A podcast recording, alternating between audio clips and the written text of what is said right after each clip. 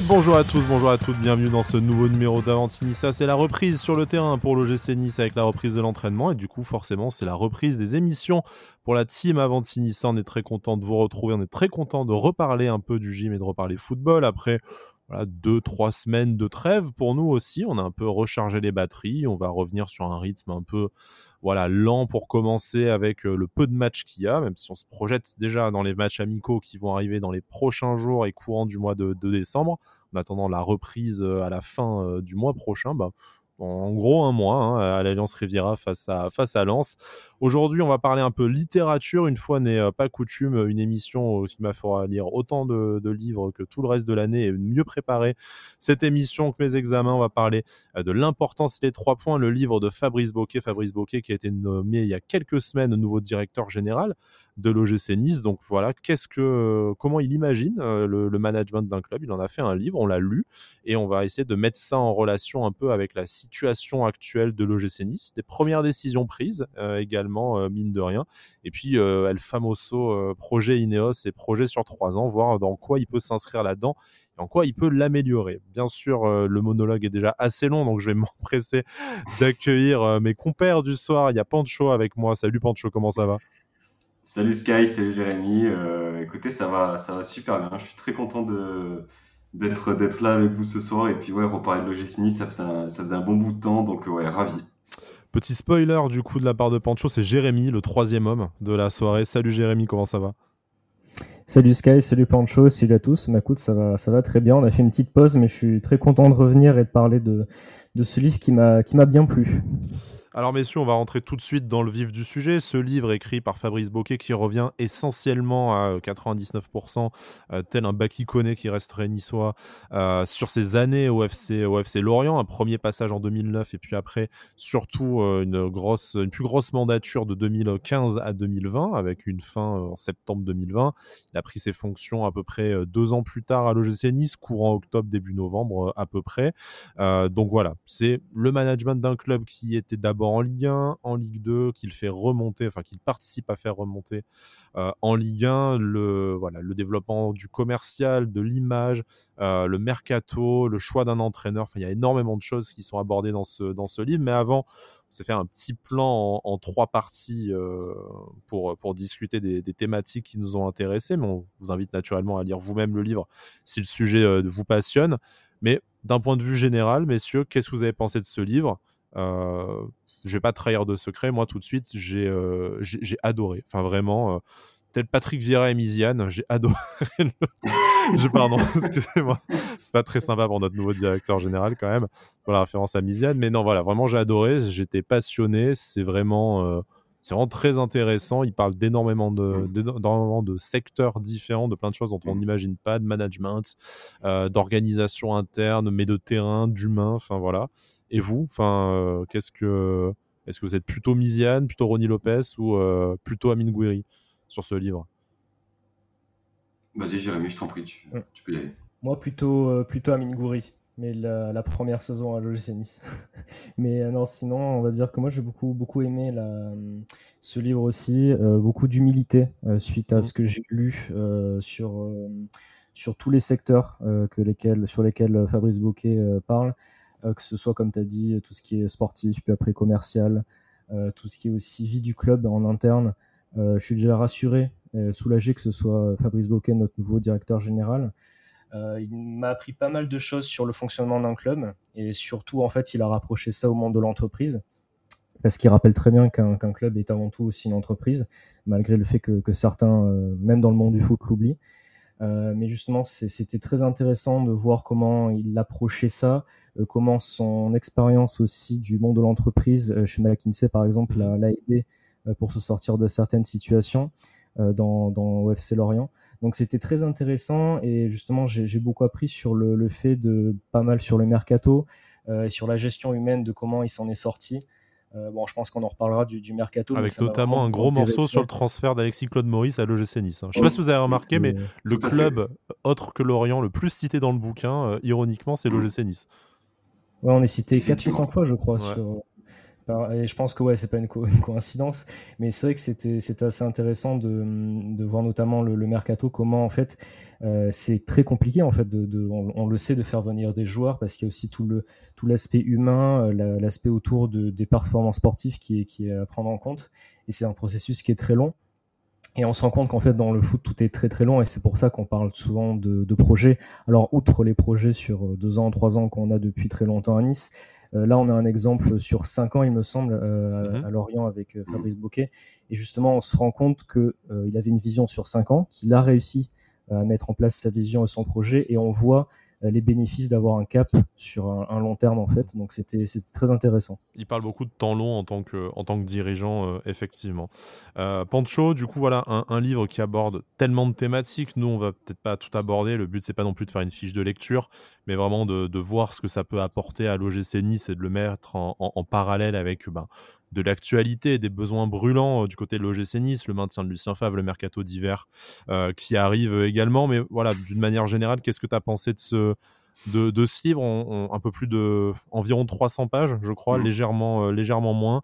ça se lit assez vite et assez, assez facilement. De toute façon, moi, je crois que je l'ai lu en, j'ai lu en trois fois et ça se voilà, ça, ça, se dévore et en plus de ça, même s'il y a du, du vocabulaire peut-être un peu complexe pour les gens qui n'ont pas fait euh, d'études d'économie ou qui n'ont pas été dans la banque et dans la, dans la finance, globalement, c'est quand même assez, euh, assez bien expliqué, c'est assez pédagogique et surtout, il y a une majorité de vocabulaire de foot qui est euh, compréhensible pour n'importe quelle personne qui suit un peu assidûment la, la Ligue 1 et les, et les grands championnats. Mais de ton côté, qu'est-ce que tu en as pensé d'une impression générale?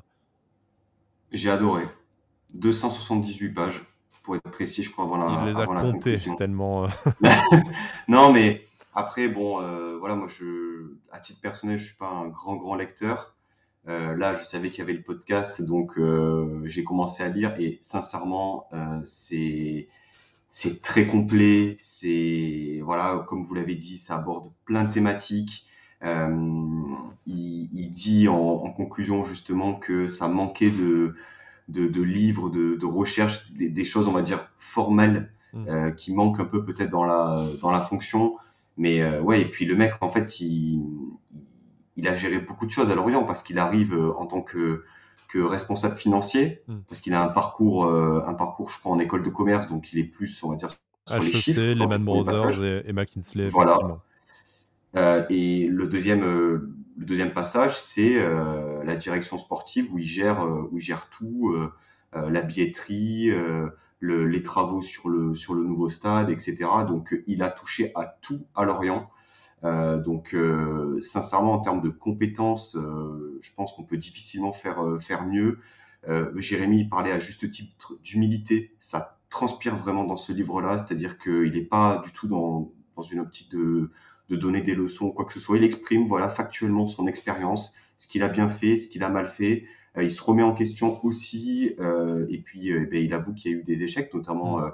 le recrutement du gardien. Je ne sais pas si vous vous rappelez où il dit que justement ça manquait de de, de performance. Donc non, hyper intéressant, facile à lire.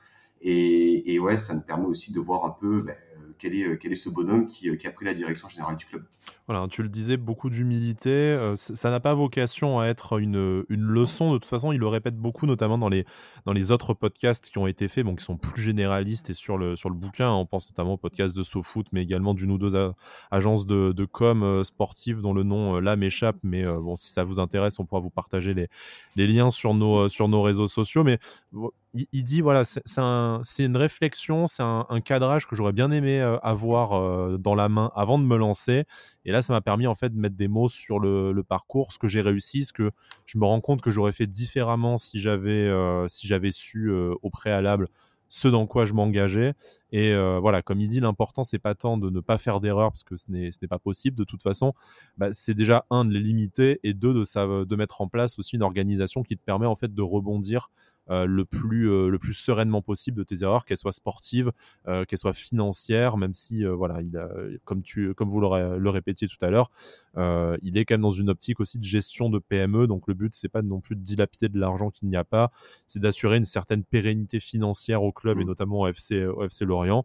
C'est pas sans rappeler par moment, je trouve, la gestion de, de Julien Fournier, hein, aussi une, une, gestion où tu as quand même l'intérêt supérieur du club qui est, qui est, qui est supérieur. Alors peut-être plutôt le Fournier des premières années que le, Fournier des années Ineos, mais, mais voilà, enfin, de toute façon, on, va faire naturellement un peu le lien avec ce qu'on connaît à l'OGC Nice, ce qu'on attend, ce qu'on espère, ce qu'on regrette euh, au travers de cette émission. Mais je voudrais commencer déjà par le, par le titre. L'important, c'est les trois points. Alors, bien sûr, ça reprend une expression euh, poncée du milieu du, football avec les trois points de la victoire. Mais euh, lui, par contre, ce qu'il, enfin, c'est pas de ces trois points-là qu'il, parle, c'est de ce qu'il lui a établi comme les trois points principaux à, se rappeler au moment où on prend la, direction d'un d'un club de foot et euh, qui, euh, ce qui fera office de, fil rouge dans, le passage du dirigeant dans ce club, euh, dans ce dit club. Le premier, c'est un club est une entreprise comme les autres, avec malgré tout des exceptions qu'il faut, qu'il faut garder en tête, et on y viendra il y a une forte identité locale et une connexion nécessaire avec le, avec le territoire pour le développement et la réussite d'un club de foot. Et un club de foot, c'est aussi une addition d'émotions et de relations, euh, de relations entre, êtres, euh, entre humains. Et ce dernier point, le côté émotion, euh, on l'a quand même beaucoup entendu, notamment de la bouche de, Jean-Pierre River pour faire venir les gens au stade. Mais voilà, on en parlera un peu, un peu plus tard. Euh, messieurs, est-ce que voilà sur ces trois points-là, on commence quelque chose ou est-ce qu'on rentre tout de suite dans le vif euh, du sujet, notamment ses pensées sur, euh, sur la question de, de l'entraîneur? On y, parle, on, y viendra plus en détail à ces points-là, mais est-ce qu'il y a, il y a quelque chose d'entrée qui vous a... Bah, qui vous a marqué en fait de, se dire que c'est vraiment de 300 pages ces trois points-là qu'on met en exergue? Moi, il y en a un. Euh, juste pour dire quelques mots dessus, c'est le second point sur l'identité du, club. Euh, c'est vrai que les derniers temps, on en avait parlé, je crois, sur un des derniers podcasts qu'on avait fait avec Alric, notamment, on disait que, tout ce qui était communication, tout ce qui était euh, même les abgym, on regardait moins parce qu'on avait un peu moins cette envie de, se raccrocher au club et un peu moins cette sensation d'avoir une identité au sein du club. Euh, j'ai beaucoup aimé ces passages-là où en fait il s'est rendu compte que, l'identité, par exemple, du, du Lorient en, Bretagne était très importante pour d'abord être fort euh, d'un point de vue culturel et identitaire localement, pour après être euh, se prendre ça comme base, pour être après plus sain financièrement, sportivement. c'est un passage que moi j'ai beaucoup apprécié et qui je trouvais très important comme base pour la suite. Donc c'était très euh, vraiment très appréciable de voir qu'il se basait aussi sur ça et qu'il mettait en avant les, supporters et les gens qui, qui, sont vraiment autour du club euh, comme base les supporters, les partenaires mmh. aussi, euh, les entreprises, euh, les jeunes du centre de formation. Enfin voilà, la question d'identité, c'est pas juste mmh. euh, d'avoir Nissa Labella ou dans leur cas, voilà, de, je sais plus quelle chance sur la mer, l'océan. Enfin bon, c'est leur délire là-bas, hein, de toute façon, mais leur, leur, rapport à voilà, parce que c'est, je crois que j'ai appris que Lorient avait été créé par une par une, euh, par une vendeuse de poissons sur le port à mmh. l'origine. Enfin, bon, voilà. Mais très, très, très intéressant. Mais tu vois, cette espèce de connexion, euh, justement, avec le patrimoine du club, auquel tu peux ajouter mmh. les anciens joueurs, euh, tout ça. voilà. Pancho, du coup, après, on va, on va d'entrée parler de Lucien Favre, parce que bah, déjà, il nous manque un peu, premièrement. Oui. Et puis, parce que c'est peut-être une des premières décisions de Fabrice Bocal au GC Nice clairement, euh, je pense que, que, Jérémy a tout dit. Hein. C'est quelque chose qui, résonnait pas mal quand même dans la communauté par rapport à l'identité du, euh, du, club. Donc, euh, je pense qu'on est tous très contents et très rassurés de voir quelqu'un attaché à cette, à cette partie-là.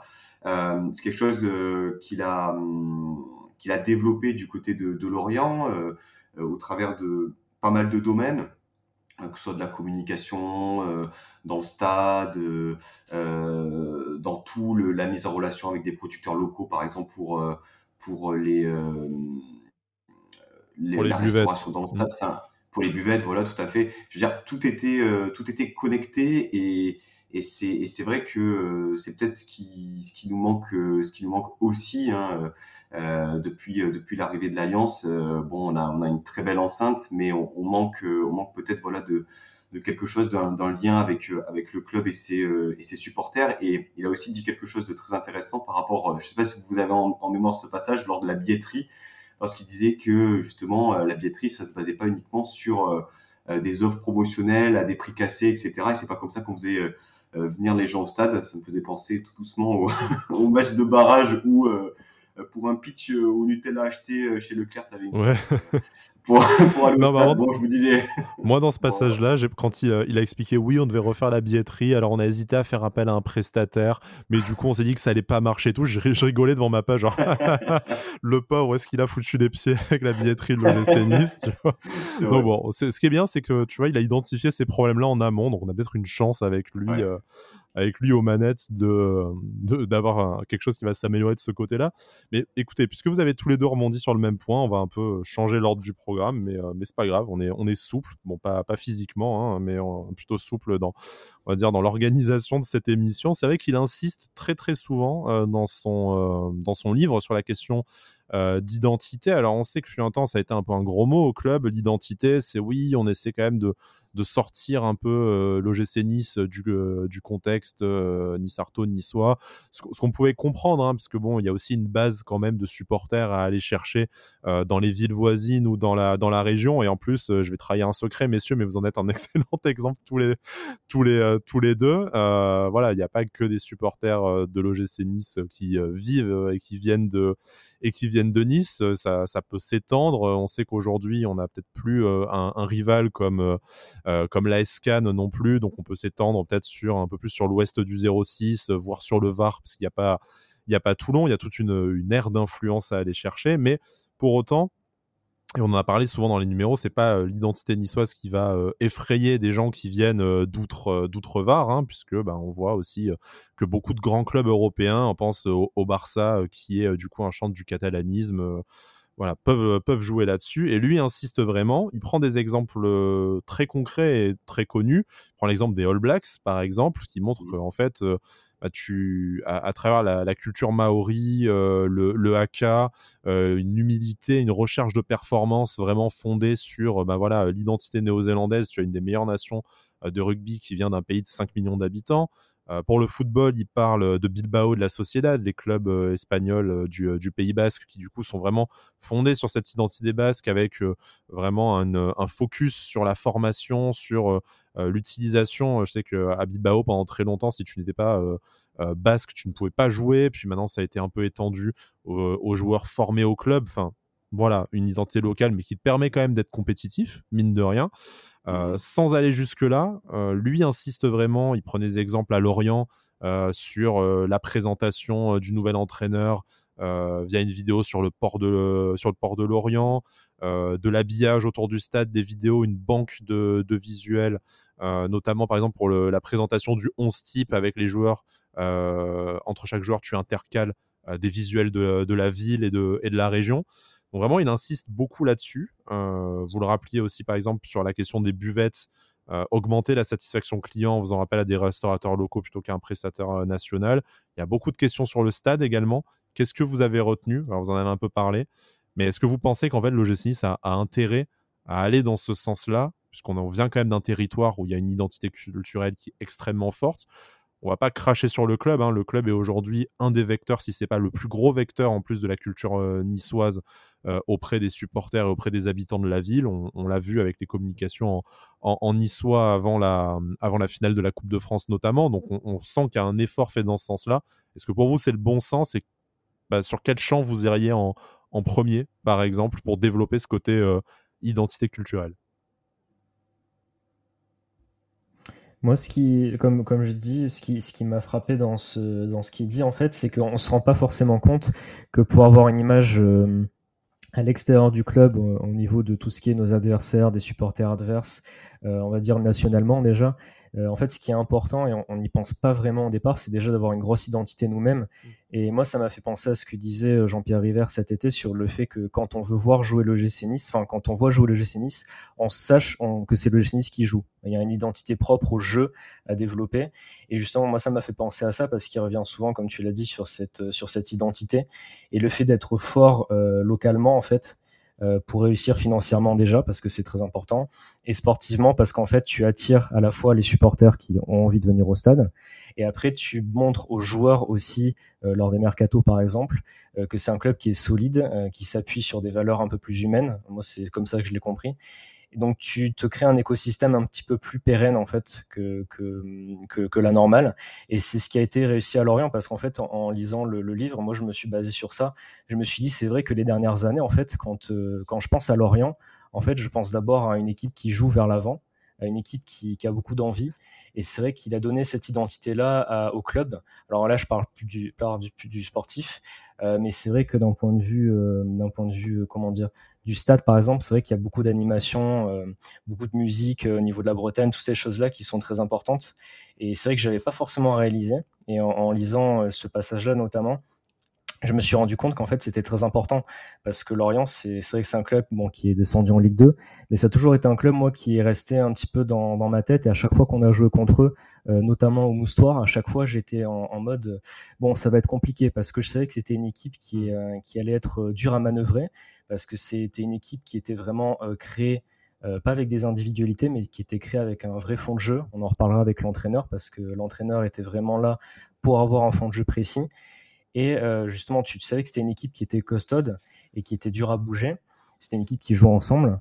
Et justement, ça, venait du fait que, que tu crées d'abord une bonne base au sein du club pour après faire venir les joueurs que toi tu as envie de faire venir et faire venir des, joueurs qui vont plaire au public. Donc tu crées quelque chose qui, crée un cercle, un cercle vertueux. Et justement, bah, ça, ça prend beaucoup de temps, mais c'est ce qu'il a réussi à faire en tout cas.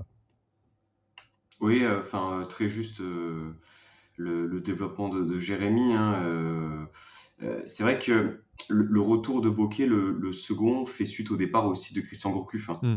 qui, a été, qui a été pendant longtemps l'entraîneur de Lorient, comme on le sait, et qui a su instaurer une philosophie de jeu, euh, avec des demandes précises, ça fait qu'il y avait déjà une, alchimie parfaite en interne, euh, parce qu'il y avait une connexion entre, toutes les équipes euh, en interne pour savoir exactement quel type de profil il fallait pour le, dispositif de Gourcuff et qu'il il y avait aussi une connexion avec le, territoire par rapport à, à, ce que représente Gourcuff à Lorient, qui a été entraîneur-joueur pendant dans les années 80-90 et qui a eu des, plein de succès euh, euh, sur les, euh, sur les 20-25 dernières années. et, et prendre ce virage-là aussi n'a pas été n'a pas été n'a pas été évident. Et quand on voit aujourd'hui que c'est l'ancien responsable de, enfin l'ancien directeur du centre de formation qui est l'entraîneur numéro un, ben ça, ça, coule de source aussi. Donc il parle aussi de, de quelque chose qui qui m'a beaucoup interpellé. Là, le lien avec l'OGC Nice, il est tout trouvé, c'est l'anticipation. Hmm. L'anticipation. Parce que nous, c'est vrai que depuis cet été, euh, on découvre ce terme, hein, l'anticipation. Hein. L'anticipation joue euh, énormément sur le confort au travail.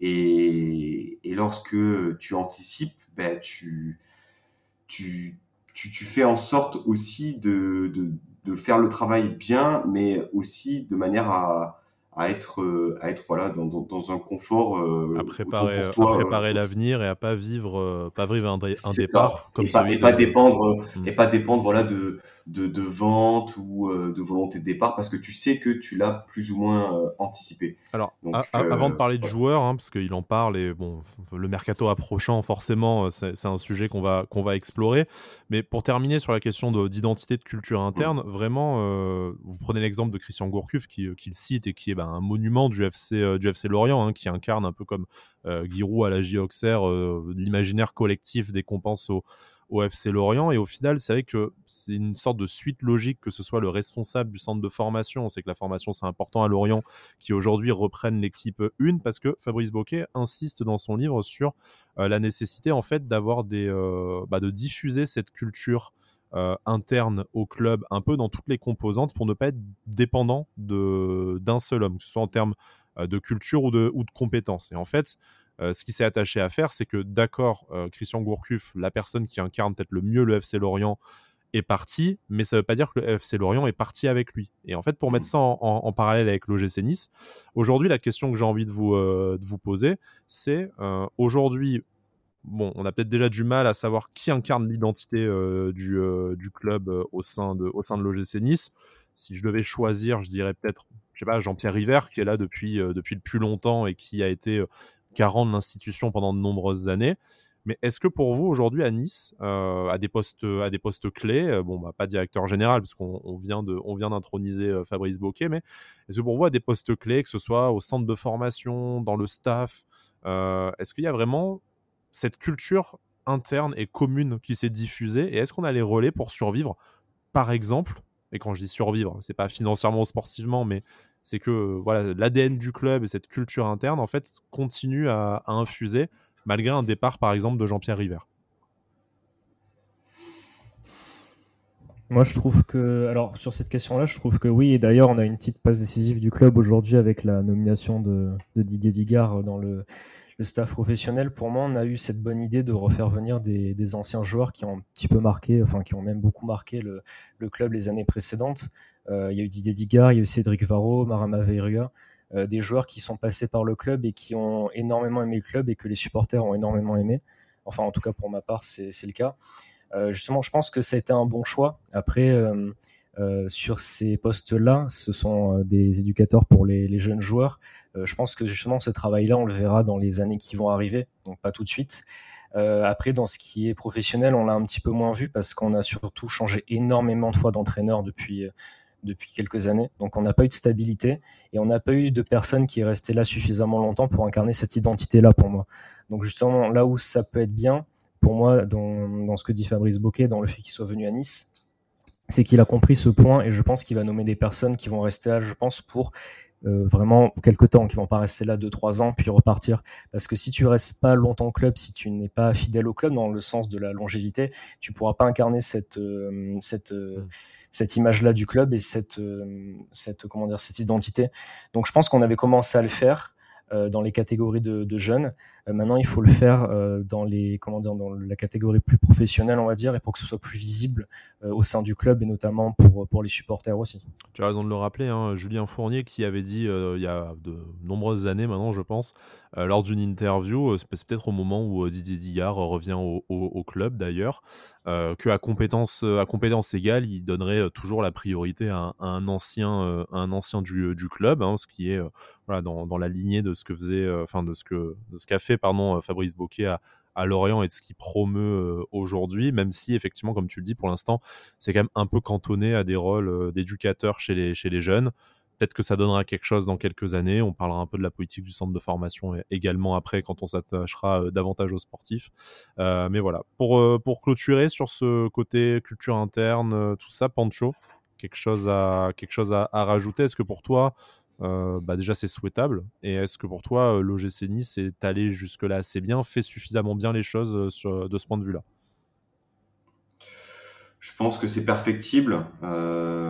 oui, c'est c'est une bonne chose. Enfin, je veux dire, quand on écoute Marama Virua dans la dernière vidéo du club là sur l'apprentissage du Niçois, tu sens quand même que voilà le le passage à Nice l'a profondément marqué et que c'est important d'avoir des joueurs qui ont euh, qui ont connu aussi euh, Nice pas enfin sans, sans Ineos euh, avec voilà d'autres d'autres moyens pas le même stade. Enfin je veux dire c'est important d'avoir une forme de continuité aussi. Le retour de Digard enfin plutôt l'arrivée de Digard dans le staff en est un, bon exemple. Non on va dire que c'est très important. Est-ce qu'aujourd'hui on est au top là-dessus Je ne pense pas. Euh, mais euh, c'est en phase de, de, de, devenir. Du moins, je suis très confiant pour, pour la suite. après, hein, l'idée de Fabrice Boquet, c'est pas nécessairement d'empiler d'anciens joueurs et de faire revenir euh, tous les anciens pour leur filer, pour leur filer un poste. Hein. Il y a quand même une question de mhm. compétence, mais c'est vraiment aussi de, de, de diffuser cette culture propre au club. Donc déjà, faut en développer une. Jérémy le disait, ça passe aussi un peu par le, par le terrain. Alors bien sûr, euh, faire refaire venir un ancien qui connaît déjà le club, bah, tu gagnes quelques, quelques années. Mais là, on, va parler de stabilité euh, immédiatement, euh, notamment en commençant par, par l'entraîneur. C'est aussi voilà, dans la stabilité que tu arrives un peu à, pérenniser ben, des bonnes pratiques, des compétences, à les partager, à ce que ça devienne en fait davantage que des compétences individuelles, de, l'intelligence collective et que du coup ça devienne euh, des compétences club plutôt que des compétences euh, humaines et propres à, un individu? Euh, pour passer, parce que bon, on s'est beaucoup étendu sur ce sujet, mais je pense qu'en fait, en tant que supporter et, amoureux de ce club, forcément, le chapitre sur, sur l'identité, c'est ce qui nous a le plus parlé, le plus fait, euh, fait plaisir, hein, naturellement. Et si vous lisez le, le livre si vous l'avez déjà lu, je pense que vous avez aussi tiqué sur euh, tous ces, euh, ces passages-là à ce, à ce sujet-là. parlons un peu, voilà, revenons sur le terrain et parlons un peu d'actualité. Lucien Favre a été maintenu. Alors bon, pas franchement maintenu officiellement non plus. Hein, on l'a appris via l'équipe et, et Nice Matin. Il n'y a pas eu de déclaration fortes officielles, que ce soit de Jean-Pierre River, de Dave Braceford, des frères Radcliffe ou, ou de Florent Ghisolfi ou de, Fabrice Boquet. Donc en fait, c'est quelque chose qu'on a encore appris sans trop sans trop savoir si c'était officiel, si c'était des fuites, tout ça. Donc bon, c'est une méthode un peu, un peu étrange, mais voilà, prenons, prenons acte de l'essentiel, c'est-à-dire que Lucien Favre euh, reste. Alors, la position de, Fabrice Boquet au sujet du changement d'entraîneur en cas de mauvais résultats, si on peut parler de mauvais résultats euh, cette saison pour, euh, Lucien Favre, il, intitule son chapitre de manière très simple Changer d'entraîneur, c'est un remède placebo qui coûte cher il prouve statistiques à, l'appui, hein, et notamment statistiques du CIES, qui est le laboratoire d'observation du, du, football, dont vous avez peut-être déjà vu passer euh, des chiffres et des, et des tableaux sur les réseaux sociaux qu'il n'y a pas d'amélioration de résultats tangibles, en tout cas sur les grands nombres, en reprenant tous les clubs dans cette situation, en changeant le coach plutôt qu'en le, plutôt qu'en le gardant. Le fameux effet psychologique, en réalité, il a du mal à se traduire mathématiquement. Euh, pour lui, en fait, euh, et c'est là-dessus que je vais vous passer la, je vais vous passer la balle, euh, pour qu'un entraîneur réussisse, il lui faut trois choses du temps, de la confiance et qu'on lui donne les moyens de réussir. Mmh. Question volontairement un peu provoque, mais en fait, Lucien Favre n'a eu aucun, des trois, aucun de ces trois points-là cette saison. Non. Non, non, non, non, il a, il a, il a, il a pas eu de temps. Euh, il a demandé certaines choses, il les a eues, mais il n'a pas, euh, il n'a pas tout eu. Donc, euh, donc oui, ça, ça résonne énormément par rapport à la situation actuelle. Tu disais en introduction que le club n'avait pas confirmé officiellement le maintien de Faf, tout comme n'avait pas dit officiellement qu'il était, qu'il était en, sur la sellette. Donc bon, y avait-il vraiment un doute quant à l'issue de, la situation? Je, ne sais pas, peut-être, hein, mais en tout cas, c'est vrai que la communication pose, euh, pose question. Et pour revenir justement euh, à, à Bokeh, euh, oui, je pense qu'au bout d'un moment, c'est le, le bon sens aussi. Quand on fait confiance à quelqu'un, on veut lui donner toutes les chances de, réussir et d'aller au bout de son idée. Aujourd'hui, quand la plupart de tes recrues arrivent le 31 août, que tu, tu, commences difficilement la saison, que tu joues tous les trois jours, euh, que tu joues en plus la Coupe d'Europe, etc. Bon, il faut pas non plus euh, s'attendre à ce qu'il y ait un coup de baguette magique, que tout prenne euh, bien comme il faut. donc ça me ça me paraît être être la bonne décision. en plus de ça, on va dire qu'en termes de, de, popularité aussi, hein, il y a aussi une dimension liée aux supporters qui est que si tu te sépares de, de Favre, euh, bah, tu, envoies quand même un message qui est que bah, voilà, on, a quand même changé d'entraîneur combien? 4, 4, 5 fois sur les, sur les deux dernières années? Euh, c'est, euh, c'est il a pris à la stabilité dont il fait l'éloge dans tout son, dans tout son livre. Ça. aurait fait un peu ça aurait fait un, un peu ticket s'il avait décidé. Bon, bien sûr, la décision ne vient pas que de lui. Il y a Florent Ghisolfi aussi, le oui, c'est sûr. Et puis, qui est impliqué. Mais bon, logiquement, par rapport à ce qu'il dit, il n'y avait au final pas trop d'autres décisions à prendre que le maintien de Lucien Favre. C'est sûr. Et puis, euh, l'OGC Nice, c'est quand même dans son histoire, enfin, du, du, moins depuis la remontée en Ligue 1, c'est quand même un club stable par rapport à ses entraîneurs. Euh, rarement il y a eu un, un départ du, de, de, coach en, en, cours de saison. Il y a eu Vira, il y a eu Olé Nicole, il y a eu Roy avec Marsiglia, mais on va dire que c'était plutôt une réorganisation euh, interne. Mais il y a eu très très peu de départs en, en cours de saison. Donc euh, c'est vrai que même par rapport à la culture club dont on parlait euh, mm. tout à l'heure, c'est pas quelque chose de de, commun. Donc oui, c'était la décision qui me paraissait, qui nous paraissait, je pense, la plupart des supporters comme étant la plus cohérente. Maintenant, voilà, un petit peu déçu de ne pas avoir justement cette prise de parole. Alors je sais qu'on n'est pas tous d'accord là-dessus, mais au bout d'un moment, s'il y a un doute, s'il y a un peu de vague, eh bien, tu, tu, tu, prends la parole, ne serait-ce déjà pour te présenter. Hein mmh. C'est quand même la moindre des choses, mais aussi pour, pour réaffirmer, réaffirmer la confiance en ton entraîneur. Ouais, moi pareil sur, euh, sur ce sujet-là.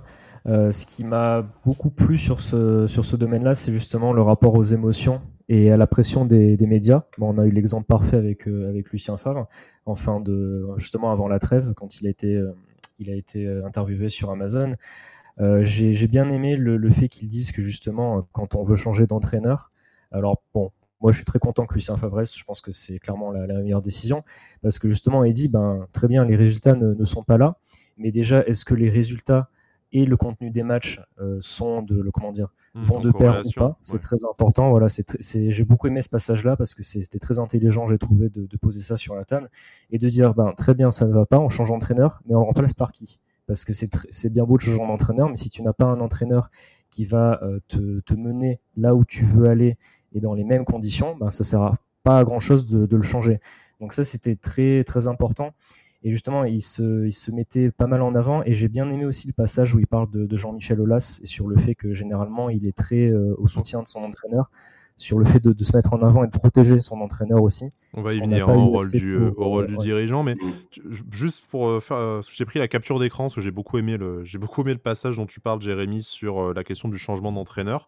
voilà, ce qu'il dit exactement, ouvrez les guillemets, un club qui réfléchit à se séparer de son entraîneur en cours de saison doit se poser la bonne question.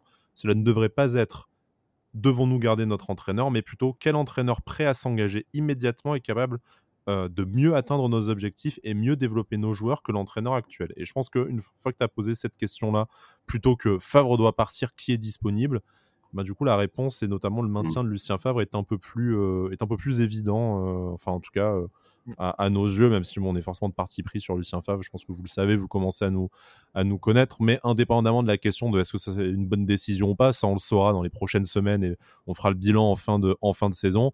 En tout cas, c'était pour souligner que par rapport à l'avis de, de, Fabrice Boquet sur la question, euh, au final, la décision du maintien est somme toute, euh, somme toute logique, même s'il n'a pas été la seule à la prendre. Mais on peut effectivement facilement imaginer qu'il était plutôt dans ce, plutôt dans ce, dans ce mood-là très intéressant aussi ce que tu dis euh, au final sur la sur l'utilisation de la data. C'est quelque chose qui revient énormément dans le dans, dans, le livre. Alors on n'a pas la compétence pour euh, vous en parler euh, en, détail, puis c'est pas c'est pas l'idée. Mais quand tu parles voilà de corrélation entre le contenu du du, du, match et les résultats, il le dit souvent. Hein, le résultat, bien sûr qu'on ne peut pas l'ignorer parce que ben le football est fait de résultats et c'est ce qui fait la différence entre un maintien, une, descente, une qualification européenne, un titre ou quoi que ce soit. Mais il dit bien, voilà, à base de statistiques, même assez communes et accessibles aujourd'hui aux supporters, comme les fameux expected goals, euh, tu peux aussi voir qu'en fait, ben, euh, peut-être que en réalité, euh, tu méritais un classement un peu supérieur. Donc, ça veut dire que pour la saison suivante, il n'y a pas tout qui est à jeter. C'est aussi une question de parfois de réussite, même si celle-ci se, provoque, notamment grâce à la, à la confiance. Mais voilà, te dire, ben oui, tu as eu un alignement d'événements qui ne se reproduira peut-être pas la saison euh, prochaine, une blessure, euh, un contexte particulier, et du coup, euh, tu dois pas voir uniquement par le prisme du résultat. Et je pense que dans le cas de Lucien Favre, c'est notamment aussi intéressant de réfléchir à ce, de, ce côté-là. Mais pardon, je, digresse comme d'habitude. Non, mais c'est très intéressant cette, cette thématique autour de, autour de la data parce que euh, ça montre que c'est un, domaine qui, vient apporter un complément à, l'analyse globale qu'on peut avoir d'un effectif ou, des résultats et ça permet de prendre un peu de la hauteur, euh, comme tu le dis aussi par rapport à une série de résultats qui est plutôt, euh, négative. Et c'est vrai qu'on est dans, une période, je trouve, là, ces, ces dernières années où on est tous très curieux et très data en fait, euh, où on se dit tout se règle limite par, euh, par ça, alors que non, c'est un autre, euh, un autre angle d'attaque par rapport à la, résolution de, de, problématiques ou pas d'ailleurs. Et, c'est vrai que lorsqu'il développe ça en disant que euh, je sais plus exactement, mais voilà, on a pris tant de buts alors qu'au vu des des expected, alors c'est pas les expected goals, mais au vu des occasions subies, on aurait dû en prendre tant, etc. bon, finalement ça vient du gardien parce qu'on a vu qu'il avait un pourcentage d'arrêt qui était je veux dire c'est hmm. ça vient justement euh, ce qu'il a dit aussi vient conforter aussi un entraîneur et rassurer une équipe et je pense que c'est euh, c'est un élément qui est de plus en plus présent euh, euh dans le football actuel hum, et qui, qui est intéressant à, à analyser alors, il le dit notamment dans les podcasts auxquels il participe. Hein, c'est pas non plus, il met pas non plus la data au-dessus de l'expertise et de l'observation humaine. On en parlera après en matière de recrutement, notamment où il dit que l'observation supplante quand même, ou en tout cas euh, est nécessaire en plus de la data pour effectuer un bon, euh, un bon recrutement. Et même pour les matchs, il dit voilà, c'est facile d'avoir des statistiques pour euh, des postes clés ou notamment les joueurs offensifs, tout ça. Mais au final, le football, voilà, c'est une interconnexion d'acteurs qui font que tu n'expliques pas tout par les, pas tout les chiffres, que tu as, tu as en fait 99% du temps, les joueurs n'ont pas le ballon, donc tu as tout via l'observation, tu vois aussi tout le comportement, tout le jeu sans ballon, qui est une indication, une indication importante. Donc voilà, je sais que de ce côté-là, il va quand même apporter une certaine sensibilité à la data, même si aujourd'hui à l'OGC Nice, c'est déjà utilisé. Hein, ça ne sera pas une, révolution non plus, mais pour lui, c'est pas non plus un, un, gros mot et il y a probablement une modernisation. Il va probablement apporter son, euh, son expertise aussi euh, là-dessus dans les différents secteurs du, euh, du club. avant de parler du, du mercato, du coup, je voudrais passer, Jérémy l'a un peu évoqué, et notamment le rôle du, le rôle du dirigeant et, par rapport à l'institution, la relation avec, avec les cadres, enfin voilà, beaucoup, beaucoup de choses qui vont nous tout doucement nous permettre de glisser vers le mercato, euh, le mercato d'hiver. Il prend comme exemple Jean-Michel Aulas, notamment, qui est peut-être le, dirigeant euh, de football français, le, premier auquel on peut, on peut penser. Et ce que, j'ai beaucoup aimé, c'est qu'il a notamment pris en fait l'exemple. Euh, vous vous en souvenez probablement, hein, chers auditeurs, auditrices et, vous, hein, Pancho et, Jérémy, le fameux derby Lyon-Saint-Etienne où Damil Fekir du coup enlève son maillot et va du mmh coup dans une pause iconique le montrer au cop, euh, au cop adverse avec euh, ben, les débordements euh, et le désordre que ça a pu créer après. Et en fait, ce qui est intéressant, c'est qu'il explique que au début, l'entraîneur, l'entraîneur lyonnais, je crois que c'est, je Pep Genesio à ce moment-là, qui du coup, voilà, tense un peu Nabil Fekir en disant ouais, c'était pas bien de faire ça, tout ça, et entre après en scène Jean-Michel Aulas qui en fait opère un, peu un double discours et un renversement de responsabilité, ce qui n'est pas sans rappeler d'ailleurs ce qu'on fait par exemple Jacques Cardoz et, autres Marseillais après les événements de Nice-Marseille du, 22 euh, août, euh, de dire non, mais euh, c'est uniquement la responsabilité des supporters de Saint-Etienne, ils n'avaient pas à se comporter comme ça tout en derrière dans le vestiaire et au centre d'entraînement, peut-être et même très certainement prenant à partie Nabil Fekir en lui disant bon, je t'ai défendu, j'ai défendu l'institution, j'ai pris les coups moi pour éviter que tu te les prennes toi médiatiquement. Par contre, tu n'aurais pas dû le faire comme ça ou la prochaine fois, peut-être voilà, euh, préviens-nous ou en tout cas ne, nous mets pas dans une situation comme ça euh, en, porte-à-faux. Moi je trouve ça intéressant le côté euh, Jérémy je, sais que même en off tu m'as envoyé des notes là-dessus donc tu t'en parleras mieux que moi. Mais le côté de le dirigeant est aussi le garant de l'institution. Il doit protéger l'image de marque du club. Il doit protéger son son, entraîneur aussi pour que tout s'opère en fait dans le plus de sérénité quitte à prendre des coups euh, lui-même et après à régler les choses en, interne. Euh, mais voilà, et, ça fait malheureusement, pour revenir à l'OGC écho à beaucoup de choses qu'on a dites ces derniers mois avec une espèce de, de vacances de pouvoir. En fait, au final, vu que le pouvoir est partagé entre des personnes euh, d'égale importance, mais qui se renvoient un peu la balle, en fait, il y avait personne quand, ça, quand le bateau tanguait pour remettre un peu ben, le capitaine au centre, au centre du navire en la personne de Lucien Favre remettre les choses dans l'ordre, prendre quelques coups et en fait euh, protéger l'institution tout simplement. Ouais, c'était ce passage-là, moi, m'a bien plu parce qu'en fait, c'était assez intéressant et j'ai pas forcément forcément pensé d'ailleurs quand euh, il y a eu ces interventions de, Jean-Michel Aulas. Mais c'est vrai qu'en fait, c'est intéressant parce qu'à chaque fois, c'était, euh, on va dire, quand un joueur fait une erreur, par exemple, euh, au sein du club, c'est l'image du club qui est ternie. Donc, du coup, c'est la réputation du club qui, ne va plus être bonne. Et justement, après, ça va ça va t'apporter, on va dire, du négatif dans plein de domaines différents parce que ça va être de la mauvaise pub. Donc, il y a des joueurs qui vont pas avoir envie de venir. Euh, tu vas avoir beaucoup de critiques euh, nationales ou internationales. Et donc, en fait, tu, changes de, comment dire, tu te mets les projecteurs, on va dire, sur toi pour en fait protéger ton club et laisser les gens au, sein du club travailler plus sereinement. Et c'est vrai que ce n'était pas quelque chose auquel moi j'avais forcément pensé, auquel j'étais forcément, euh, comment dire, euh, euh j'étais pas, euh, c'était pas un détail auquel j'avais pensé, mais c'est vrai que c'est très important parce que tu en protégeant justement ton institution, déjà tu fais, tu te fais connaître toi, ton nom, tu montres que tu ne te laisses pas faire euh, d'un point de vue national. Euh, c'est ce qu'on avait un peu reproché au club l'année dernière euh, avec, après les incidents de, de Nice-Marseille. Enfin, moi, en tout cas, j'avais reproché ça, d'être resté beaucoup trop en retrait. Donc, tu te protèges, tu montres que tu es présent et que tu ne te laisses pas faire. Et justement, ça permet aux gens qui travaillent au sein du club et à tes joueurs de, de, leur montrer qu'ils sont protégés. Donc du coup, ils sont plus rassurés et vont être plus sereins dans, le, dans leur travail au quotidien. Donc c'est un passage qui, qui, était très important et justement, j'ai bien aimé parce que ça te montre que c'est que qu'un club de foot est justement une entreprise, mais avec une spécificité justement, avec plein de spécificités. Et pour moi, ça, ça en, est une de, protéger cette institution-là d'un point de vue externe. Et c'est un de ces de ces trois points d'ailleurs. Donc non, c'était un passage qui était vraiment vraiment intéressant. Et c'est vrai que j'ai pas mal réalisé parce que c'est vrai que Jean-Michel Aulas c'est aussi sur Twitter euh, qu'il protège tout le temps son club. Et c'est quelque chose qui est quand même euh, on peut être d'accord avec lui ou pas. Il le fait euh, il le fait pour son club et c'est quand même une, bonne chose. Donc c'était vraiment un passage qui était intéressant. Et justement ce qui m'a plu aussi parce qu'on on parle de l'entraîneur parce que c'est le sujet un peu d'actualité. moi, ça m'a un petit peu gêné justement qu'on ne prenne pas, que le club ne prenne pas le temps de conforter euh, Lucien Favre. Donc là, quand on va leur poser la question, ils vont dire Ah non, non, mais pour nous, Lucien Favre, c'est. Ça n'a jamais été une question, c'est les médias qui se sont dit que. Voilà, alors qu'on sait très bien que c'était pas le cas.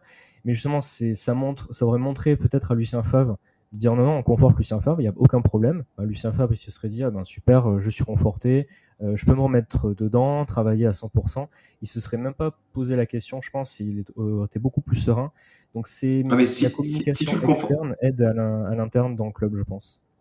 Si tu le confortes, ça veut dire que d'une certaine façon, il y a une remise en cause aussi. Tu vois, si tu as besoin de le conforter. Non, ouais, on savait très bien qu'il y avait des doutes. tu, tu, réponds, tu réponds à une question, tu réponds à une question médiatique. Je veux dire, euh, au lieu de le laisser se démerder seul à répondre 17 fois à la question jusqu'à ce qu'il craque euh, nerveusement face à, face à Lyon, ce que humainement on peut, on peut comprendre. Je veux dire, il y a quand même eu, euh, il y a quand même eu 27 articles sur euh, est-ce que c'est le dernier match de Lucien Favre, Lucien Favre, Lucien Favre, le départ. Euh, il y a Pochettino, il y a machin et tout. Et en fait, tu as peut-être dû entendre une fois Jean-Pierre River dire non, non, mais pourquoi vous parlez de ça alors que bon, à aucun moment tu as un mec qui est arrivé pour, en tapant sur la table en disant écoutez, notre entraîneur pour, il a signé un contrat de deux ans. Son projet, c'est de nous faire permettre d'atteindre la Ligue des Champions dans les deux ans. Le sujet ne se pose pas, enfin la question ne se pose pas avant cette avant cette échéance. Donc arrêtez de poser la question. Mm. Aucun, aucun dirigeant n'a fait ça. Tu vois, c'est pas juste faire un article en disant oui, oui, euh, on a lu les euh, rumeurs de départ, mais on va le garder encore un petit peu. Ça, je suis d'accord avec toi que euh, ça veut dire bah, permettre de semer le doute en disant on y a réfléchi, mais finalement, mais finalement non.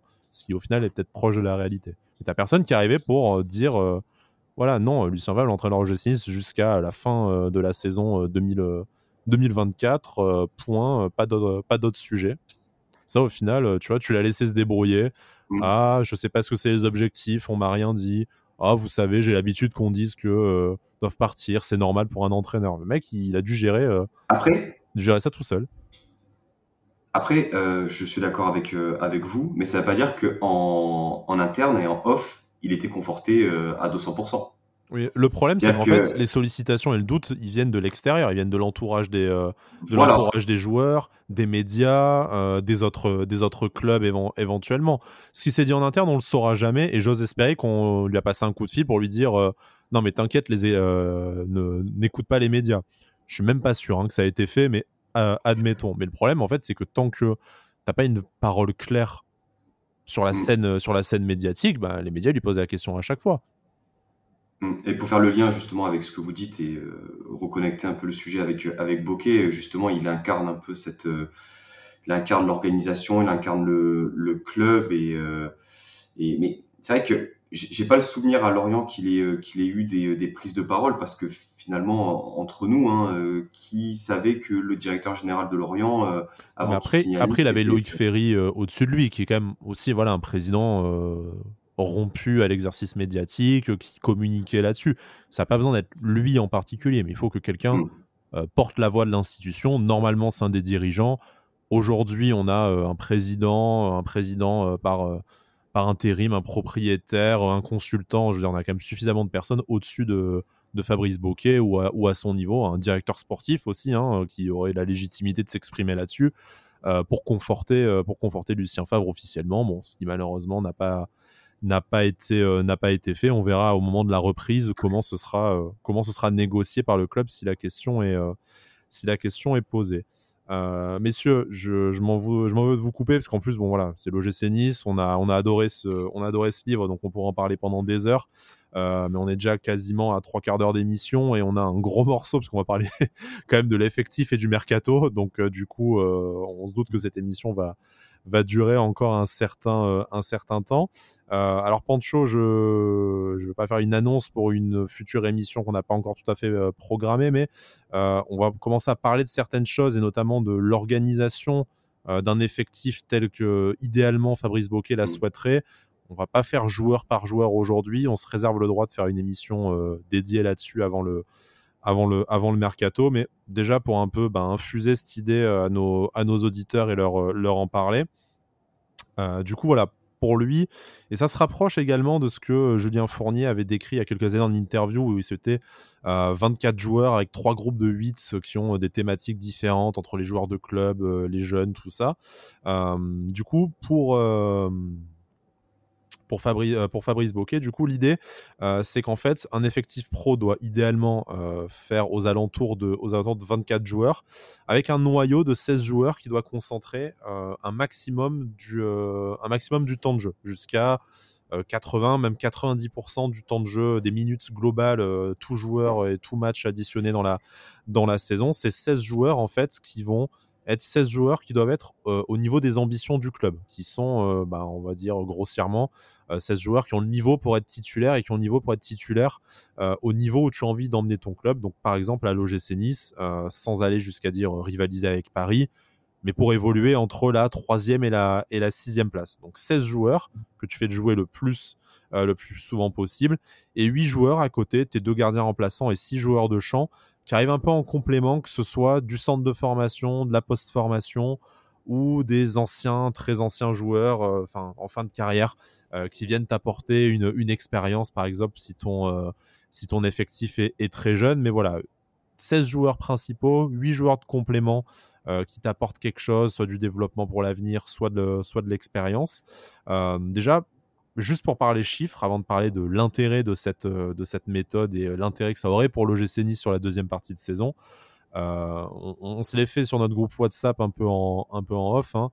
Euh, moi, le noyau de 16 joueurs qui sont à la hauteur des ambitions du projet Ineos aujourd'hui, je pense qu'à Nice, on en est très, très, très loin. Je crois qu'en ayant euh, été le plus gentil et le plus généreux que je puisse être, j'ai dû arriver à 11 ou 12 et il y a des noms que j'ai mis histoire d'arriver histoire d'arriver à, un nombre à deux chiffres. Mais je pense qu'on se situe peut-être entre allez, entre 8 et 12 joueurs qui sont aujourd'hui à la, à la hauteur des ambitions euh, Ineos. Donc en fait, tu es euh, voilà, entre la moitié et les, euh, entre la moitié et les trois quarts de, voilà, de, de ce qu'on devrait être selon la vision de Fabrice Bocquet. Sachant que maintenant, il y a 5 remplacements. Hmm. Et que si tu as justement ces 16 joueurs-là qui sont ultra compétitifs, ça peut clairement te permettre de, de changer la, la, dimension de match. Hein, je, te rejoins. Je pense qu'aujourd'hui, ces 16 joueurs, on en est, euh, on en est loin. Et, pour euh, revenir justement sur le passage de Bokeh là-dessus, euh, ouais, c'est c'est intéressant parce que tu vois un peu comment est comment est créé cet effectif cet effectif là. L'intégration des jeunes aussi. À Lorient, il y a un très très bon centre de formation, comme on le comme le sait. Donc ouais, par rapport si on transpose par rapport à l'OGC Nice Aujourd'hui, euh, quand on regarde notre 11 type, bah, sur le 11 type, Déjà, pas, pas 11 joueurs au niveau des ambitions du club. Exactement, parce qu'aujourd'hui, ton, aujourd'hui, ton latéral gauche titulaire, c'est Jordan Lotomba. Alors, j'ai rien contre Jordan Lotomba, mais aujourd'hui, est-ce qu'on peut vraiment prétendre à jouer euh, la Ligue des Champions avec Jordan Lotomba latéral gauche? et, pas avec ses deux remplaçants non plus. Hein, donc, euh. C'est ça. C'est-à-dire qu'il y, y, a un vrai déficit. Euh, voilà, on va pas faire joueur par joueur, mais clairement, il faut arriver à, créer une équipe ultra, ultra compétitive. Euh, ça sert à rien d'empiler les joueurs. Je pense que c'est aussi le, message qu'il a voulu faire véhiculer. Mieux vaut euh, la qualité que la, quantité. Et, puis, ça nous montre aussi que le recrutement, c'est pas aussi simple que ça. Hein. parce qu'au-delà de la concurrence que tu peux avoir avec les autres clubs, euh, Aujourd'hui, euh, nous, on a été racheté il y a trois ans. On sait que les équipes le, le savent aussi. Euh, on parle de joueurs à droite à gauche. On sait que voilà, on va peut-être avoir tendance à surpayer. C'est ce qui s'est passé avec euh, Alexis Claude Maurice, qui à la base, euh, bon, on peut le dire, hein, n'était pas forcément chaud. Enfin, c'était pas Nice sa priorité numéro un, c'était Mönchengladbach. Voilà, bon, parce que c'est le club qui est arrivé en premier dans les négociations. Nous, on sait que c'était au moment de l'été où il y avait le rachat, donc il y avait un peu aussi euh, difficulté de communiquer avec l'extérieur, sachant que le club allait changer de main. C'est ça, et puis euh, le DS de Mönchengladbach est arrivé, lui a détaillé, lui a dit voilà, j'ai vu tant de matchs de, toi, euh, tes qualités se trouvent là, tes points de progrès se trouvent là, un truc hyper détaillé. Claude Maurice, il était, euh, ben, il était chaud pour, euh, pour rejoindre Mönchengladbach. Seulement, le tarif proposé euh, était trop faible par rapport à ce que Lorient attendait. Puis Nice est arrivé à poser 13 millions à récupérer Claude Maurice. C'est intéressant ce que tu dis sur Max Eberl, du coup, qui est le directeur sportif de, de Mönchengladbach, qui est, qui est arrivé voilà, avec bah, le rapport détaillé en disant bah, mm. on, a, on est venu te superviser sur tel match, on sait que tu as fait ça dans la saison. nous, on a envie de te faire jouer avec tel joueur au sein de notre effectif, telle position, parce qu'encore une fois, l'identité de jeu, euh, une, voilà, un système sur plusieurs années, un entraîneur, la stabilité de l'effectif euh, aussi. Euh, en fait, est-ce que, et je vais passer la main à Jérémy à cette occasion-là aussi, hein, que ça revienne sur les 16 joueurs ou, sur le mercato là, dont, dont, je vais parler, mais en fait, est-ce que vous imaginez à quoi ça a dû ressembler en fait les discussions cet été pour recruter des joueurs avec l'armée mexicaine de une fois c'est l'entraîneur, une fois, ben, bon, ben, Dave Bradsford qui se fait traduire parce qu'en fait, il reprend des pistes euh, de Julien Fournier. T'as Jean-Pierre River qui a essayé de négocier sur, euh, sur FaceTime aussi quelques, quelques joueurs alors qu'il était, en, qu'il était en soirée. On en parlera ça un jour. Mais euh, non, mais voilà, en fait, en fait tu t'imagines que voilà, quelque chose de percutant, même si t'as pas garantie de réussite, hein, on l'a, tu fais bien de le rappeler au final. Pense toujours que c'est nous avec le pognon qui l'avons, emporté sur Alexis Claude Maurice. pas de chance. Mais en fait, ce, discours structuré pour battre nos concurrents, indépendamment de la question de l'argent, bah en fait, aujourd'hui, euh, pareil, qui, l'incarne? Je veux dire, on, espère que ça va être Florent Ghisolfi, mais euh, ces, six derniers mois, qui la, personne ne l'a incarné. Ce qui explique peut-être un peu nos difficultés sur le, sur le mercato estival, à convaincre certains joueurs, je pense à Yann Sommer, Marcus Thuram, entre autres, qui nous sont passés sous le nez.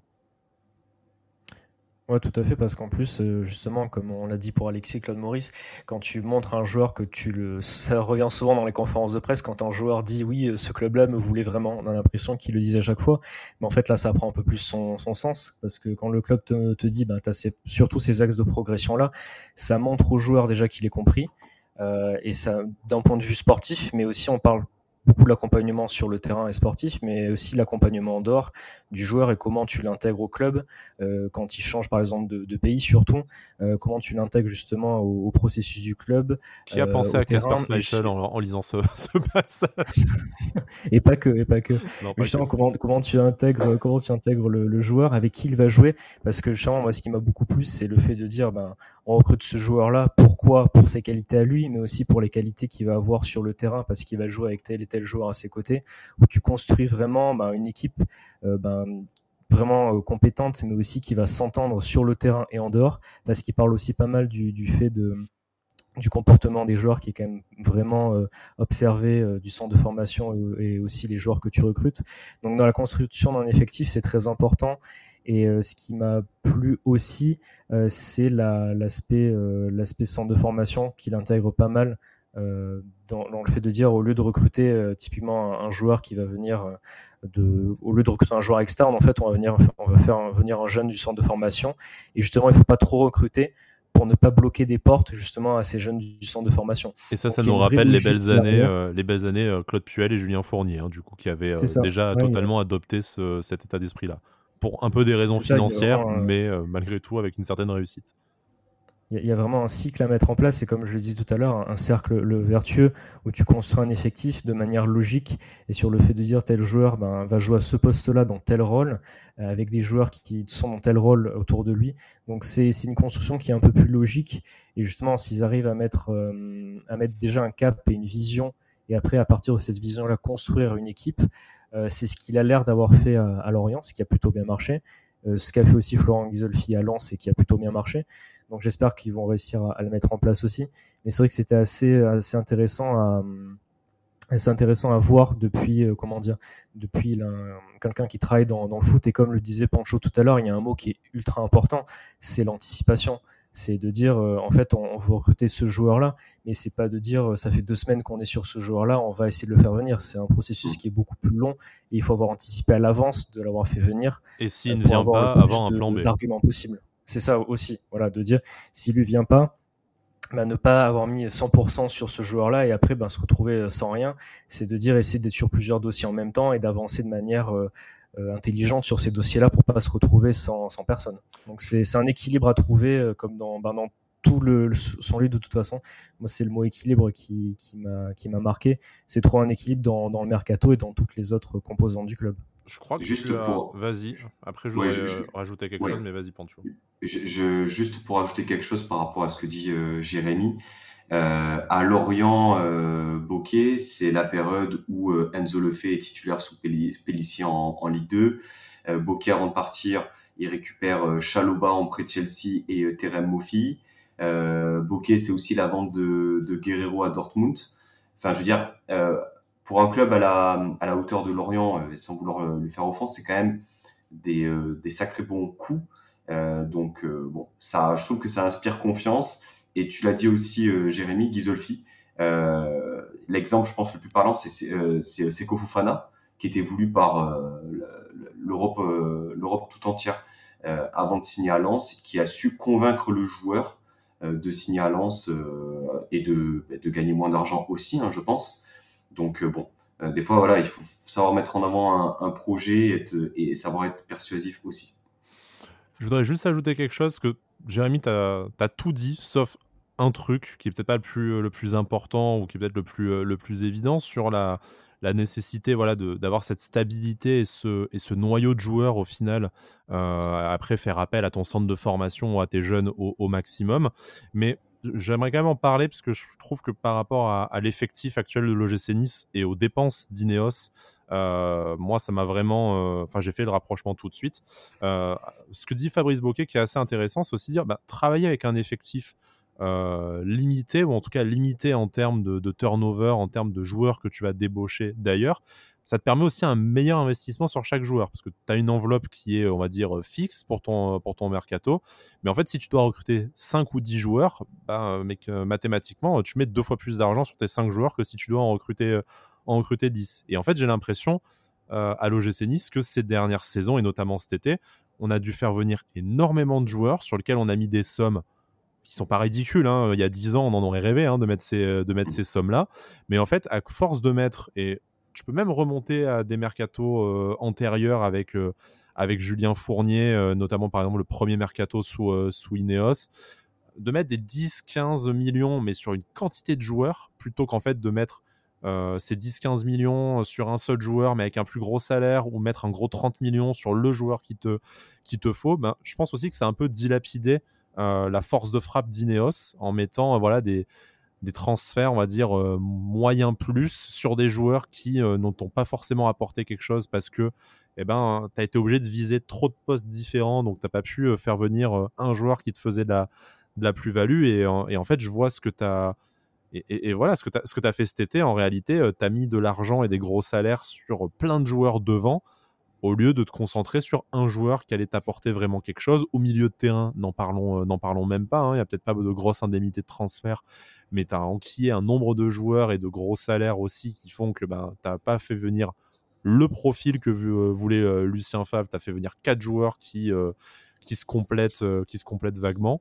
Et, voilà, donc je trouvais ça intéressant de se dire que c'est aussi euh, c'est pas forcément une question de moins dépenser, mais aussi de, mieux dépenser, de mieux cibler, de te permettre de viser même une, gamme au-dessus, ou en tout cas euh, des joueurs qui sont au niveau de tes, euh, ambitions.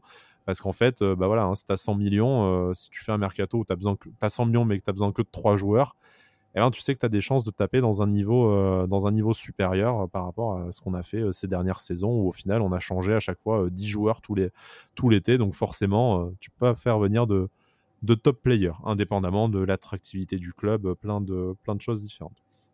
Je voudrais terminer et on va passer, on va passer au mercato. Euh, du coup, sur en tout cas euh, la façon dont ils souhaitent s'organiser, hein, plus que les plus que les profils, on n'est pas dans le secret des dieux qui compte, compte viser. il cite également Ferran Soriano, qui est l'ancien numéro 2 du Barça et qui est aujourd'hui directeur exécutif du City Group, donc quand même pas la moitié d'un, hein, du coup, qui navigue dans les hautes sphères des plus grands clubs, des plus grands clubs mondiaux, tout simplement.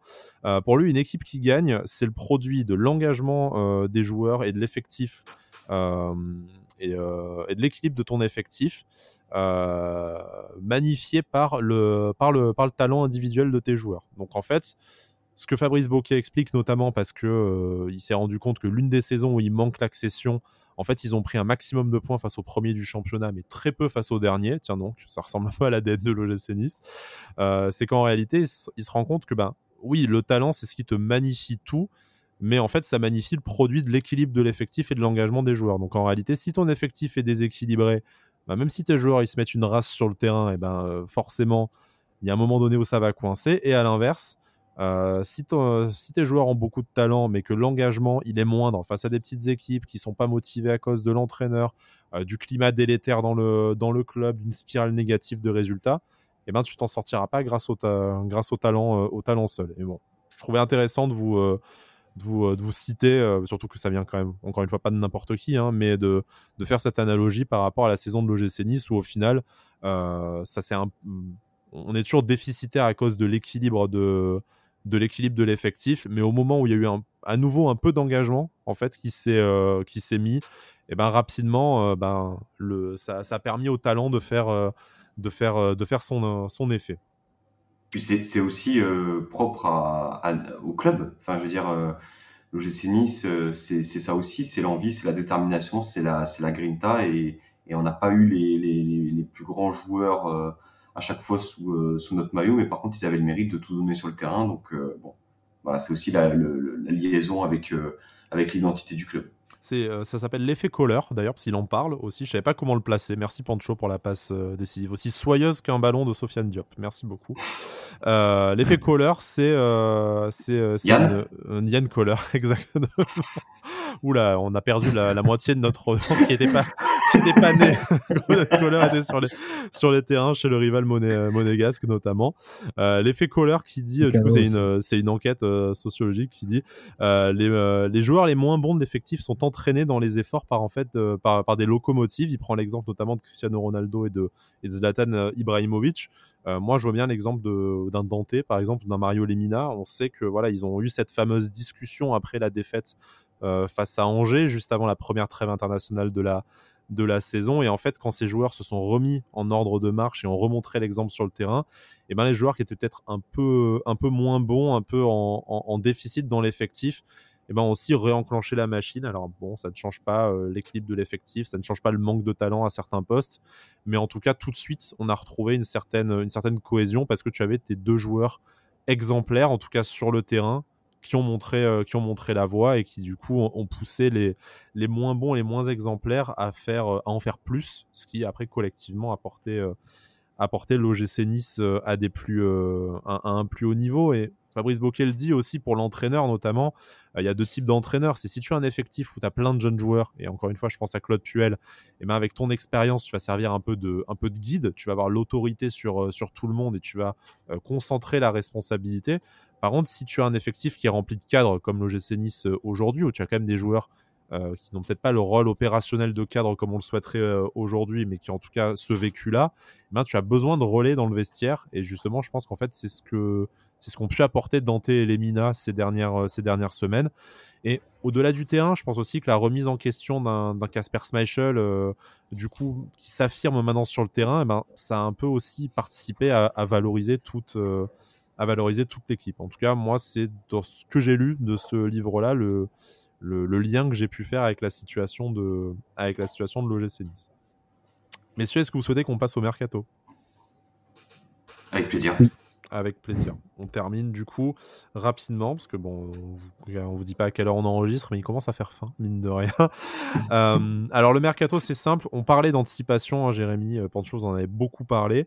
Euh, lui, l'organisation qu'il voit là-dedans, c'est surtout euh, des décisions en fait collégiales de créer une feuille de route euh, au début de, mercato avec la participation de l'entraîneur, du directeur sportif, du directeur général, du directeur du centre de formation euh, également, afin que l'entraîneur puisse énoncer les profils, ce qui ne sont pas forcément les, joueurs, hein, mais les, les, profils en tout cas qu'il souhaite dans l'effectif, que le directeur sportif ensuite soit capable d'établir une liste de joueurs qui correspondent à ce profil avant que la cellule de recrutement ben, puisse en, proposer, euh, les évaluer avec la data, avec l'observation dans le, euh, sur le terrain, avec du scouting par, euh, par exemple. très clairement, cette organisation-là, elle semble évidente, mais aujourd'hui à l'OGC, mmh. on, en rêve quand on sait ce qui s'est passé l'été dernier absence totale de, cellules de, recrutement ou alors non prise en compte du travail fait par cette cellule de recrutement. Pas de directeur sportif pas de directeur sportif, donc personne qui fait justement ce lien entre la cellule de recrutement et les attentes euh, du coach. Euh, intégration d'un consultant, euh, j'allais dire véreux, mais douteux au sein du club qui, qui fait croquer un peu, un peu son réseau, mais qui ne met pas justement l'intérêt du club au-dessus de tout ça. Donc ouais, il y avait peu de cases qui étaient, qui étaient cochées. Donc ce qu'on a, qu'on a eu finalement, c'est assez, c'est assez logique finalement euh, quand on regarde un peu euh, tous ces points-là. Euh, maintenant, si tu veux qu'un club fonctionne sur tous les points, et là on parle du sportif, mais il faut qu'il y ait une harmonisation parfaite, il faut qu'il y ait une synergie, une mutualisation des, connaissances, un but commun. Et, j'étais justement en train d'écouter, là avant le podcast, une partie du, du, podcast de Laurent Bessière, le nouveau responsable de la performance de l'OGC Nice, qui disait que justement, tous ces services-là qui sont au sein du club travaillent pour le coach. C'est uniquement pour le coach. C'est le coach la, locomotive du club. C'est euh, lui qui, qui, doit être mis dans les meilleures dispositions pour faire au mieux son, euh, son, son, boulot et avoir justement les, euh, bah, les joueurs pour, pour un mercato, avoir toutes les informations lorsqu'un joueur revient de blessure, combien de... Enfin voilà, tous les services pour que tout se passe au mieux pour lui, pour son équipe. Ouais, puis ce qui, ce est important justement, c'était la, comme tu le dis, cette organisation-là avec le directeur sportif, la cellule de recrutement, c'est quelque chose en fait de l'extérieur. Tu te dis bon bah c'est facile, c'est organisé comme ça, tous les clubs sont organisés comme ça, et en fait c'est compliqué de le faire, euh, de faire tourner euh, cette organisation-là et ce processus-là, parce que le problème c'est que si tu n'as pas de feuille de route et que tu n'as pas une base sur laquelle tu peux t'appuyer et qui a été définie par un directeur et acceptée par tout le monde, en fait à un moment donné, tu perds tout le temps du temps à revenir entre chaque euh, partie de l'organisation où tu dis ah ben en fait on voulait recruter ce joueur-là, mais la suite de recrutement elle n'était pas forcément sur ce type de joueur-là. Le directeur sportif pensait que la suite de recrutement était. Donc du coup ça crée des, dissonances entre chaque partie si c'est pas clair et c'est là où la communication est très importante. Et lui il en parle souvent qu'il y avait souvent des, des réunions et des questionnaires aussi euh, à l'intérieur du club pour être sûr que tout était compris et que tout le monde était sur les mêmes euh, les mêmes longueurs d'onde, pardon, la même longueur euh, longueur d'onde. Mais du coup, c'était c'est très important à mettre en place. Et si c'est pas bien mis en place, ça peut très vite partir dans, dans tous les sens. Donc c'est important qu'il y ait une personne qui prenne les décisions, mais que ce soit des décisions qui soient acceptées et comprises par tout le monde. Oui, après, il y a forcément euh, une voix décisionnaire. Tu peux pas voter à bulletin secret pour euh, chaque signature de, de joueur et la majorité l'emporte. Mais effectivement, ça doit être quand même une discussion au minimum euh, collégiale pour que ça soit voilà, accepté de tous. Et puis, Fabrice Boquet répète dans beaucoup, hein, dans, son livre, mais également dans les podcasts auxquels il a participé, qu'il croit davantage à, l'intelligence collective qu'à la concentration des pouvoirs entre les mains d'un seul homme. Donc, a priori, il a accepté de venir sur l'initiative, euh, enfin, pour travailler aussi avec, euh, Florent euh, Ghisolfi. On sait voilà, que le nom a été suggéré l'un par l'un l'autre, donc a priori, je pense qu'ils auront à cœur de travailler, en tout cas de d'échanger pour que ça se passe bien entre eux. On espère qu'ils prendront en compte les désirs de Lucien Favre aussi. Et le fait que la, piste menant à, à, de, de, de, le latéral gauche dont on parlait déjà l'été dernier, n'est peut-être pas non plus, tu, tu, vois, tout à fait étrangère à, ce, bah, cet état, à cet état d'esprit-là. Pardon. Euh, j'en perds mes mots, mais la mission commence à être très longue. Pour une émission de reprise, en plus, on s'est quand même chauffé euh, tout de suite. Euh, terminons, puisque voilà, il faut bien terminer cette émission. on reparlera de l'OGC Nice la, la, semaine prochaine, de toute façon, avec un nouveau livre. mais terminons sur le mercato d'hiver. Alors, messieurs, on n'est pas devin, on n'a pas d'infos, on n'est pas des insiders ou je ne sais quoi, mais par rapport à ce qu'on a lu, de l'organisation souhaitée par Fabrice Boquet. Il décidera pas tout seul, il y a un directeur sportif, un entraîneur, comme on le disait, mais par rapport à, ce qu'on a lu de son, de son organisation, par rapport à ce qu'on connaît des besoins de, de l'OGC Nice, pour vous, comment ça va se présenter le, le mercato d'hiver? Est-ce que il y a besoin d'une grande lessive. Est-ce qu'il faut cibler certains, certains postes en, en, particulier? Si oui, euh, lesquels? Est-ce qu'on doit euh, continuer dans la mesure du possible avec cet effectif et on, verra bien l'été euh, l'été prochain? Juste pour nos auditeurs hein, qui n'auraient pas lu le, livre, Fabrice Boquet parle notamment de, de l'effet Castrol, qui est la théorie du, du, maillon faible, en disant que c'est quand même beaucoup plus facile d'améliorer mmh ton poste le plus faible, parce que si tu l'améliores ne serait-ce que de 50%, et ben du coup, euh, ton équipe sur 10 joueurs est, 5% meilleure, tandis qu'en fait, ton meilleur joueur, tu vas galérer et dépenser beaucoup d'énergie et d'argent pour l'améliorer de ne serait-ce que, que 1%. Euh, je sais pas si c'est très clair la façon dont je l'ai expliqué. Euh, mais, en, clair. Voilà, mais en plus, ça permet de créer de l'homogénéité dans ton effectif, de ne pas avoir vraiment de poste faible, d'avoir un effectif davantage équilibré plutôt que comme on l'a fait l'été dernier, mettre toute la thune sur les postes offensifs mm. et vachement moins, euh, vachement moins ailleurs. Donc voilà, l'effet Castrol que je connaissais pas, mais qui je pense donne quelques indices sur la stratégie à adopter pour le mercato d'hiver. Ouais, complètement. Petit clin d'œil à Bertigno. Je pense qu'on va avoir des petits ajustements qui vont mm. apporter des grands changements. C'est-à-dire que là, je pense que Gisolfi est au four et au moulin avec euh, Bokeh et euh, sans doute d'autres personnes sur le, sur le mercato. Sébastien Skilacci, notamment, hein, qui a rejoint le, qui a rejoint le club aussi. Oui, oui, oui, Sébastien Skilacci. Euh, maintenant, euh, de toute façon, je pense qu'on voit les, on voit les postes. Euh, il ne faut pas non plus être un fin connaisseur pour, pour voir justement ce qui manque à cette équipe. Tu le dis très régulièrement, Sky. On sait depuis janvier 2022 qu'on a besoin d'un latéral gauche. Là, si on va pas chercher un latéral gauche lors du mercato hivernal, dans la peau d'un numéro 1, je comprends pas, en fait. Je comprends pas. Après, il dit aussi quelque chose par rapport au mercato hivernal dans son livre, c'est que c'est très compliqué. Euh, lui, en fait, il est, il est contre ce mercato hivernal-là, euh, parce que, eh bien, ça peut, ça, ça, ça, joue en faveur, on va dire, des équipes qui ont, euh, qui ont des moyens, euh, mais surtout, tu surpayes des, euh, des équipes. Euh, parce que détacher un joueur de son collectif euh, après six mois de compétition, c'est toujours plus compliqué que lorsqu'il vient euh, à un an de la fin de son contrat ou, ou même en fin de saison. Bref, petit, petite parenthèse. Mais je pense qu'effectivement, il y aura pas énormément de recrues, enfin pas énormément. J'imagine peut-être trois recrues. Grand maximum trois. Grand, grand maximum, mais par contre des recrues qui, euh, qui, te feront passer un cap à certains postes. Je pense au poste de latéral gauche. Je pense peut-être un mec devant euh, dans un autre registre qui recherchera peut-être un peu plus la. Un ailier de percussion, un latéral gauche et un milieu de terrain un peu plus. un numéro 6 un peu plus doué, ballon au pied. Au final, c'était mm. ni plus ni moins que la wishlist de Lucien Favre l'été dernier. Totalement. Totalement. Il n'a pas été il n'a pas été écouté ou alors il a été écouté et on n'a pas pu faire mieux que ce qu'on lui a proposé, ce qui est possible aussi. Maintenant, euh, là, il y a une direction sportive et euh, au vu de ce qu'a pu faire Gisolfi à Lens avec les, le peu de moyens qu'il avait, euh, je suis très très confiant sur ce mercato hivernal là et, et, ce serait cool parce que ça fait quand même, on va dire, un mois et demi, deux mois que, que l'OGC Nice va mieux. Et si tu arrives en plus à, avoir une équipe compétitive à tous les postes. Là, à parler, on va dire, de, 13-14 joueurs qui sont ultra compétitifs, on peut peut-être vivre une deuxième partie de saison intéressante. Jérémy, trois, voilà, il y a peut-être trois postes identifiés. On fera peut-être pas les trois joueurs. Le latéral gauche, c'est évidemment la top priorité. Peut-être un, joueur un peu plus de, de percussion euh, devant. Je pense que c'est peut-être les deux joueurs qu'on peut espérer. Au milieu de terrain, c'est déjà très fourni. Ça semble compliqué d'ajouter euh, quelqu'un sans plusieurs départs.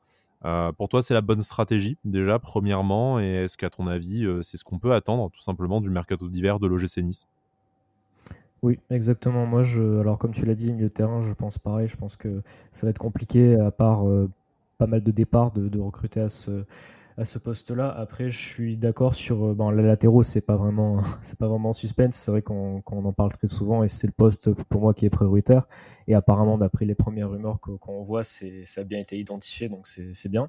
Et après, moi, ce serait plutôt un attaquant polyvalent qui puisse jouer euh, un peu tous les postes, un peu tous les postes devant, parce que c'est clairement ce qui est important dans notre dans notre effectif à l'heure actuelle et surtout des, des joueurs qui vont s'inscrire dans la durée dans, dans le club. Euh, j'espère pas de, de prêts ou de, de, joueurs à relancer, par exemple. J'espère des, des noms euh, solides. On n'a rien contre Nicolas Pépé, mais euh, très clairement, ça participe pas à l'avenir du club. C'est ça. Mm. Et, et, aussi des joueurs qui soient prêts tout de suite à, à aider le club pour, pour les objectifs. Donc, donc alors, je suis assez confiant. Je pense qu'on a des personnes là qui, qui, vont, qui ont commencé à travailler au sein du club et qui, et qui ont tout à fait les compétences euh, pour, euh, pour faire progresser le club. Donc euh, ça va être un premier petit, petit test ce mercato d'hiver, on va voir, j'ai hâte de voir en tout cas. Donc, donc ça va être intéressant, mais pour moi oui, il doit y avoir deux, arrivées avec bien sûr des départs peut-être à ce poste-là, que ce soit en, fin de prêt ou des prêts tout simplement ou des, ou des ventes. Donc on va voir, mais pour moi il faut qu'il y ait deux, ajustements avec ces, ces deux arrivées-là. Oui. Et juste pour rajouter une dernière chose par rapport au mercato, euh, Gisolfi, lorsqu'il a quitté Lens avant de signer à Nice, il a bouclé le mercato hivernal. Hmm. Donc c'est-à-dire que là, il arrive à Nice euh, où il est en retard par rapport euh, à ce qu'il a l'habitude de faire. Donc voilà, je pense que il va, il va nous sortir du gros joueur. Alors si on se base sur ce que dit Foot Mercato avec des pincettes, mais ça parle d'un plutôt d'un jeune prospect au poste de, au poste offensif, donc on verra bien comme Bamba Dieng au final qu'on a qu'on a raté euh, pour euh, des raisons euh, pour d'obscures raisons mais qui s'éclate à la Coupe du Monde hein, donc voilà apparemment le genou va bien voilà le genou va très bien. Pour l'instant pour l'instant il tient il tient. Messieurs il est temps de, de conclure cette émission marathon mais en fait voilà 300 hein, pages résumées en en 1h20 et puis la situation de l'OGC Nice, on avait envie de reparler du gym, on avait, on avait hâte, même si on était bien aussi en, en vacances pour recharger les, batteries. La semaine prochaine, nouveau, euh, nouvelle semaine, nouveau livre, Les Diables du Gym de Mario Cordisco. Il euh, nous fait le plaisir, il nous fera le plaisir d'être avec nous euh, et avec Alric et moi dans, dans l'émission pour parler de son, de son livre et pour revenir sur quelques souvenirs de joueurs belges. Bon, pas toujours des succès, quelques anecdotes folkloriques, bien sûr, on pense à Julien Vercottren. mais voilà, on verra tout ça avec lui la semaine, la semaine prochaine et puis on va rentrer doucement dans la compétition avec le retour des matchs, des matchs amicaux et de la Ligue 1 courant du mois de décembre. Messieurs, merci beaucoup de m'avoir accompagné. C'était un plaisir de vous euh, retrouver euh, en format émission. Et puis, on se reparle très vite. Merci, chers auditeurs, chères auditrices. Et Issa Nissa. Issa Nissa. Issa Nissa.